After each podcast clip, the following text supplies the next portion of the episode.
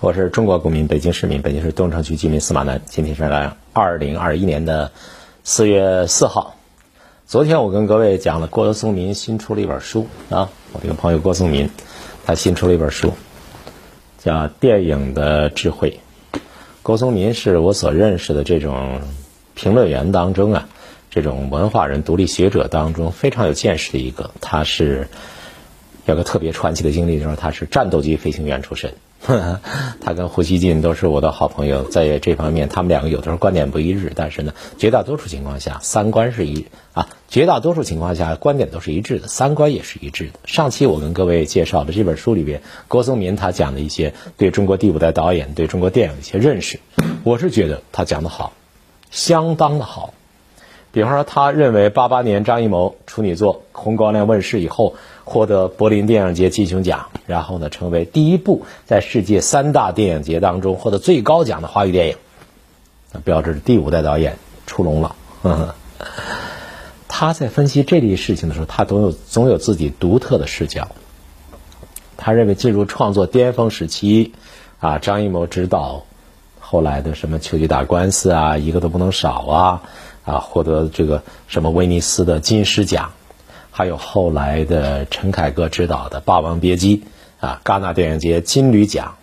第五代导演包揽了世界上三大国际电影节的最高奖，那当然都是好现象。那应该说，改革开放之后，中国电影和中国社会呢走向世界，融入世界，中国和世界呢啊关系越来越密切的一个一个侧面的象征。人家田壮壮也是有个风筝啊，凭借《蓝风筝》获得啊东京电影节的金麒麟奖。中国的电影导演不断走出去，中国的作品为越来越多的人所认识，那是中国改革开放的一个很重要的标志。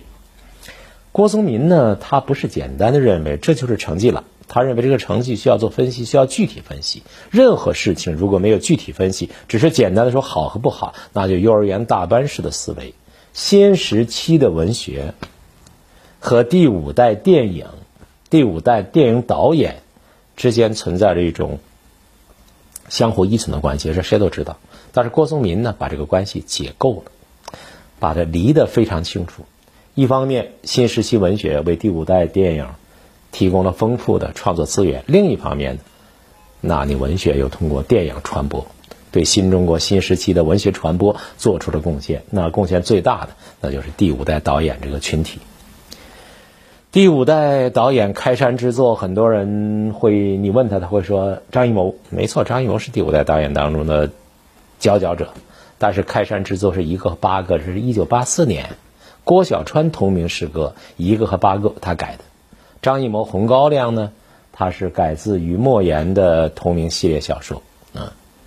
菊豆是刘恒写的，刘恒，北京作家。刘恒待人，他那个态度特别特别谦和，每次给我打招呼的时候都客气的要命。刘恒有小说叫《伏羲伏羲》，后来就改编这个改成了《菊豆》。大红灯笼高高挂是南京的作家苏童的小说《妻妾成群》。秋菊打官司改编自陈元斌的小说叫《万家诉讼》，最后变成了巩俐演的惟妙惟肖的这个《秋菊打官司》，那都是。都是文学作品，然后变变成变成小变变成了呃电影了，《活着》，对吧？改编自余华的同名小说。我的父亲母亲就是啊，最开始推出某女郎某个啊某个某女郎的，一九九九年，它是包石的小说《纪念》，还有《归来》那部电影，讲什么一个右派，然后怎么着怎么着了啊？改编自严歌苓的小说。啊，陆烟陆犯烟石，名字还有点怪。把这个新时期的小说改编成电影作品的导演啊，不仅仅是张艺谋，第三代导演谢晋的伤痕电影，比方说，呃，老帽演的那个牧马人呐，呃，姜文和刘晓庆演那个芙蓉镇呐，啊，也第四啊，也也是也是这个文学作品改编来的。第四代导演张天明的那个老井啊，啊，还有黄建中的良家妇女啊，啊，第五代导演陈凯歌的孩子王边走边唱，陈建新的黑炮事件等等等等，那您您您数吧，都是改编自新时期的小说。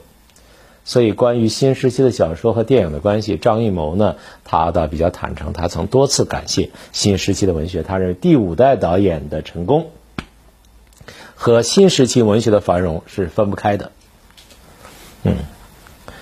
啊，也有人说第五代导演没什么了不起，我们得感谢那个时代，那个时候的文学非常厉害，很多优秀小说。文革之后的文学的发达，当时全社会如饥似渴的学习的氛围，成就了第五代导演，让大家喷薄而出，然后呢一鸣惊人，拍出了很多有力量的作品。如果我不告诉你这段话是谁说的，你不会想到是他说的，就是谦虚的，啊，张艺谋啊，大导演张艺谋，应该说。文学和电影的关系，第五代导演啊，第五代导演的电影的作品和新时期的文学的关系就是这样相辅相成、相成的关系。第五代导演啊，他的第五代导演的作品，你把它放到一个大时代的背景之下，你才能看得清楚。第五代这帮人呢，攫取二十世纪八十年代，这个时候，二十世纪漫长的中国革命已经被打上休止符。各位啊，我说到这儿的时候。我我希望各位听前面的时候，你就听闲篇儿讲电影。现在要稍稍严肃一点儿，严肃一点儿，说点意识形态方面的问题。二十世纪漫长的革命，在上个世纪八十年代的时候，突然间被打上了一个休止符，用现代化取代了社会主义，成了很多人致力于实现的目标。以人民革命反抗剥削阶级、阶级压迫、民族革命反抗帝国主义为主题的这种革命文化，在上个世纪八十年代突然间就变得不合时宜了，甚至是断崖了、跌落了、退出了文艺舞台，留下了巨大的真空，需要填补。像我这个年纪的人，上个世纪八十年代正是我们刚刚走上工作岗位，三十多岁，是吧？心里边经历了一场啊，内心深处大折腾，想不明白，不知道。从国际背景来看，冷战进入到最后阶段了。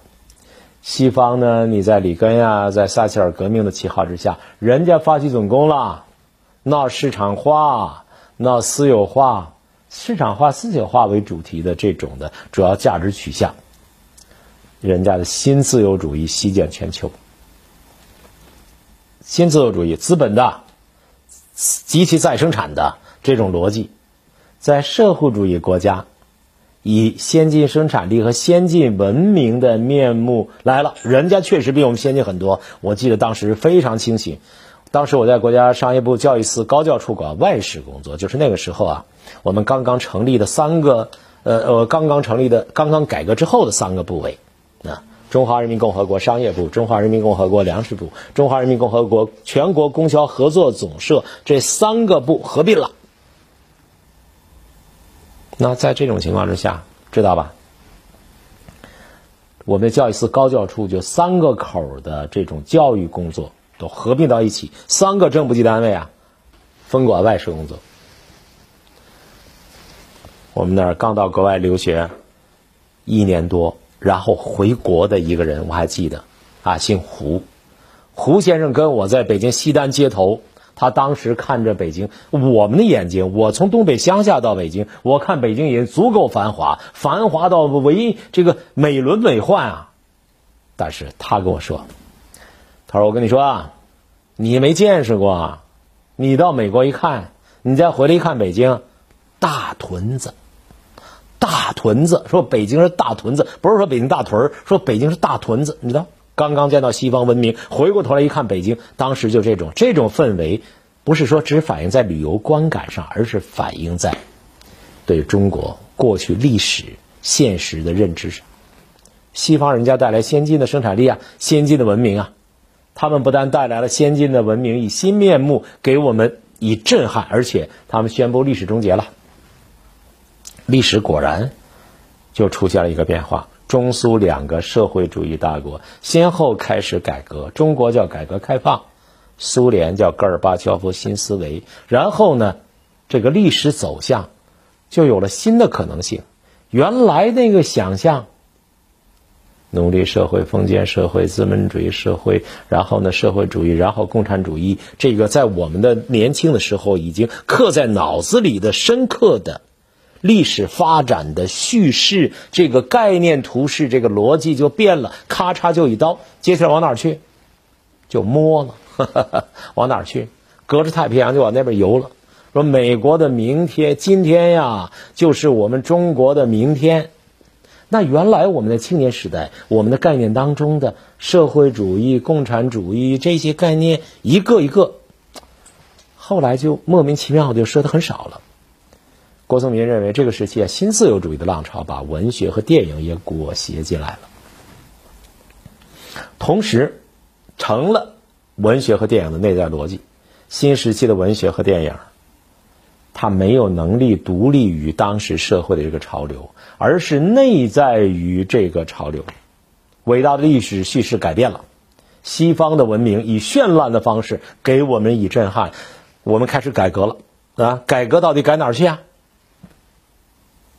当然，说法上是一回事儿，啊，文件上是一回事儿，而实际生活当中，老百姓他们所扑奔的方向那是另外一回事儿。新时期的文学和电影。郭松鸣说：“叫做乱花渐欲迷人眼呢，实际上呢，共享了一个新的叙事框架。这个分析是郭松鸣读到的，他讲的非常好。他说，现在啊，就是当时啊，一个新的叙事框架，用传统来对待现代，用中国来 vs 西方，这两个东西取代了原来的社会主义 vs 资本主义、人民革命的反抗阶级压迫啊。”民族革命反抗帝国主义的叙事框架，那在这种情况之下，你注意所有的文学作品呢，他就把中国设定为传统的前现代的，西方则是被定义为现代的，不言而喻，那是只有中国走向西方，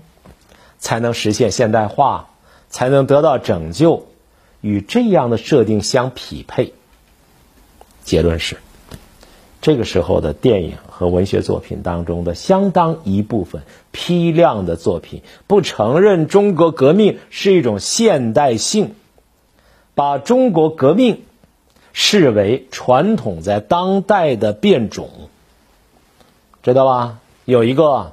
在一家国企的巨大的外资企业里面当老大的，跟你讲现代性，他用现代性这个东西。来替代掉中国的根本的政治制度，以及我们自一九二一年以来的逻辑。这个人是比较巧妙的，因为他说替代掉中国党领导人民依法治法、依依法治国的中国的根本制度，那政治性的语言，老百姓一听，有人就跟他过不去，干脆就是传统的一部分。文学和电影叙事框架的转型啊，变了，而且变得很成功。还有一个挺重要的因素。那就是西方消费社会呀，太让人羡慕了。吃香的喝辣的，烈火烹油，就火上呼，你浇油什么感觉？噼里啪啦燃烧起来，鲜花着锦，鲜花和锦缎放在一起，那相得益彰。所以烈火烹油，鲜花着锦的西方那种文化的绚烂，消费主义文化冲击到中国来。那八十年代的时候，中国的知识精英。一批人就产生了一种强烈的失败情绪和挫败感，以为一九二一年以来的中国的革命的道路，甚至包括呃此前的一九二共产党成立之前的五四运动，以及啊中山先生所领导的国民革命所开辟的中国的道路，总体是错的，错了。同时把西方的，尤其是美国的，啊美国人家那个道路。甚至人家的现状，我们就羡慕不已，说人家就代表了未来中国发展的方向。于是乎，就有了一个深藏不露的一个默契，说美国的今天就是中国的明天。于是我们就摸着核桃往那边摸呀，叫摸到太平洋对岸人家那个彼岸去，知道吧？在这样的背景下拍电影，那电影的倾向会怎么样呢？呵，郭松鸣说，那就不再是社会主义、共产主义的美好明天了。而是美国的、欧洲的、日本的消费主义社会绚烂夺目，令人向往。这个调整啊，这个现代文学的调整，以及在现代文学蓝本的基础之上拍摄的第五代导演作品的这批电影，它这个调整带来了一个什么东西呢？带来了十月革命一声炮响，送来马克思列宁主义，开始中国共产党人领导中国人民推翻三座大山，新民主主义、共产主义这样的叙事、这样的历史框架不再使用了。你讲这个东西，就会骂你是毛嘴了、余孽了。啊，老八板了，战狼了，知道吗？直到今天，还有八十年代在思想混乱的那个时候，在这个问题上所产生的副作用和影响。今天，比方说今天武汉那个作家，嗯，他就死瞧不上这样的历史框架，人家出去了，人家写软埋，推翻共和国见证的这样的一个基础，人家写写这个日记，追责中国，反正都是你中国的错，历史之恶，体制之恶。每个关键时刻，绷着脸儿，小老太太跳出来，然后配合的很好。那边一唱咪哆哆哆发咪来，然后这边又唱一个老头背个老太太，啊，轮子一转，说咪哆哆哆发咪来，老太太就在院子里边撸着老狗，老太太，啊，你看内外配合的相当之好啊。这个画面好笑吗？不是好笑，而是一种可悲呀。但是历史进步，这是一种必然的，也许呢具有某种必然性的代价。西方被中国的文化精英说成是现代的、文明的，那么中国就必然被表现为传统的、前现代的、愚昧的、野蛮的、不开化的，一定要这样去论证。时间、地点、人物，然后故事情节设计都是要这样去论证，否则的话，你怎么去证明中国走向西方、美国走向美国、走向西方、走向日本、走向欧洲那个事情的正当性啊？所以我在翻郭松龄送我这本小书的时候，我就在看郭松龄在这个问题上认识具有相当坚定性、自觉性、敏锐性。我也有类似这样的直觉，但是我没有郭松龄想的深刻。举个例子。有个有个片子叫《和商》，知道吧？好歹的歹，这边加上这个“和商”，八十年代轰动一时的电视政论片呀。当时领导人把这个片子送给外国人做证据，说：“你看看我们中国人的觉悟，什么觉悟啊？”这个片子最后一集叫《走向蔚蓝色》，说中国的黄河文明不行了，落伍了，歇菜了，out 了，太 low 了。那就是走向蔚蓝色，走向蔚蓝色就是游到太平洋对岸去啊，隔着印度洋都可以啊。最后呢，你你你你到地中海、黑海那边，然后你和欧洲文明接触啊。还回过头说张艺谋的电影，张艺谋之所以能够成为第五代当中的翘楚，郭松鸣认为就在于他在中国电影人当中，不知道他是不是自觉的。反正是他比较早的、深刻的领悟到了这一变化，所以张艺谋用大红灯笼、用轿子、用高粱地、用小脚、用辫子、用大烟、大碗喝酒，喝了咱的酒啊，上下通气不咳嗽啊。好，很多人看到红高粱那画面的张力，但是你注意到了吗？传统的中国符号。把刚才我说的这一套的叙事框架淋漓尽致的表现出来，所以张艺谋拍摄的堪称第五代电影经典的《红高粱》集中体现了这一点。外行看热闹，内行看门门道。很多人看的是我奶奶长得漂亮不漂亮，高粱地里发生什么了啊？姜文一身腱子肉，呃，那时候莫言还很年轻。好多人看故事，好多人看看名人轶事，好多人看画面感，好多人通过看电影来宣泄自己的荷尔蒙。但是郭松民作为电影评论家，他在这里面看到了中国社会发生巨大变化的时候，作为文学作品、电影，在这个时候，它反映了这样一种社会的迷失，或者叫社会的转变、社会的革新。张艺谋的镜头当中，你看到那是二十世纪三十年代的中国，那时候中国什么样？老郭说：“跟一千年前水泊梁山的时候，中国没什么区别。男主角于占鳌和武松有区别吗？和李逵有区别吗？孔武有力，腱子肉啊，血性血脉喷张。尽管于占鳌的血性十足，快意恩仇，他敢去袭击日本人的车队。但是你靠这个东西能够打败已经脱亚入欧的武器跟中国存在代差的日本吗？根本不可能啊！所以《红高粱》当中，他也写了一个，那也写了一个共产党员，那是惊鸿一瞥啊，罗汉大哥。新中国前三十年的电影当中，罗汉大哥这样的形象一直代表着一种不同于西方的以反帝反封建人民革命为特征的现代性，是一种拯救性的力量。是光明的、胜利的啊，是安全感的来源。但是在红高粱里边是怎么体现的？小编给我打手势，嫌我啰嗦长，就说到这儿，下期我接着跟您说。感谢收看，再见。